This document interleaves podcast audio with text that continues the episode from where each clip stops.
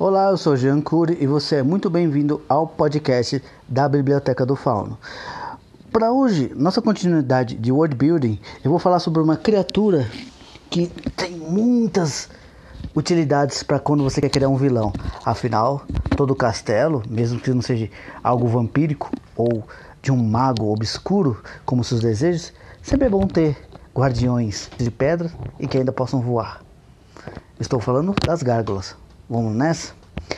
Olha, para quando você quer criar o tipo de criatura certa, simples e sem muita frescura, a gárgula é a melhor forma de você ostentar um espião, guardião e até mesmo às vezes um serviçal para serviços básicos como raptar alguém ou até se quer mesmo averiguar o território. Afinal, toda gárgula em si quando ela está em sua forma petrificada, ela não passa além de uma estátua.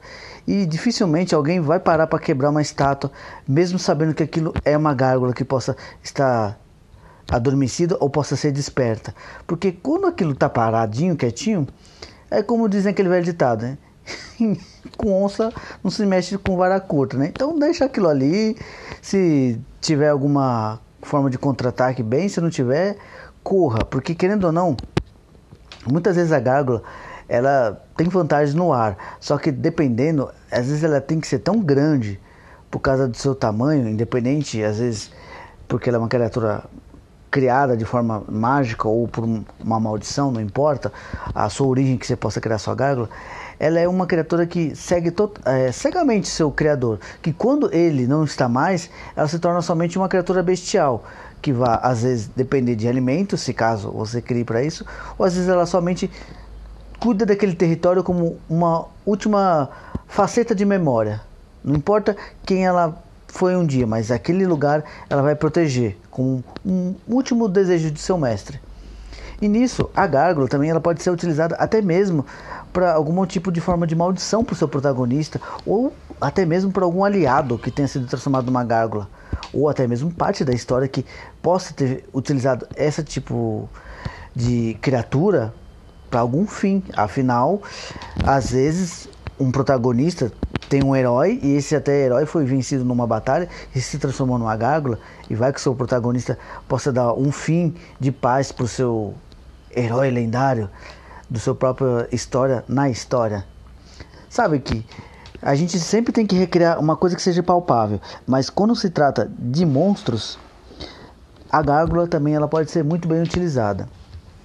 Mas também, como eu disse, ela tem vários tipos de utilidades, mas os três básicos seria proteção, vigilância e trabalhos simples como é, monitoramento ou até mesmo um telepático e sequer decoração. Acredito não, mas quando você tem duas gárgulas sobre sua porta, é imponente demais, né? Porque você for descrever isso numa narrativa, ou até mesmo você ver isso numa coisa tipo série, você fica até, meu Deus, já pensou se elas, opa, não devia ter tido essa ideia. É, é nisso que eu digo. É a arte imitando a vida e a vida imitando a arte. Então, quando às vezes a gente para para analisar, são detalhes simples de uma criatura que podem enriquecer suas histórias. Eu espero ter ajudado com essas dicas.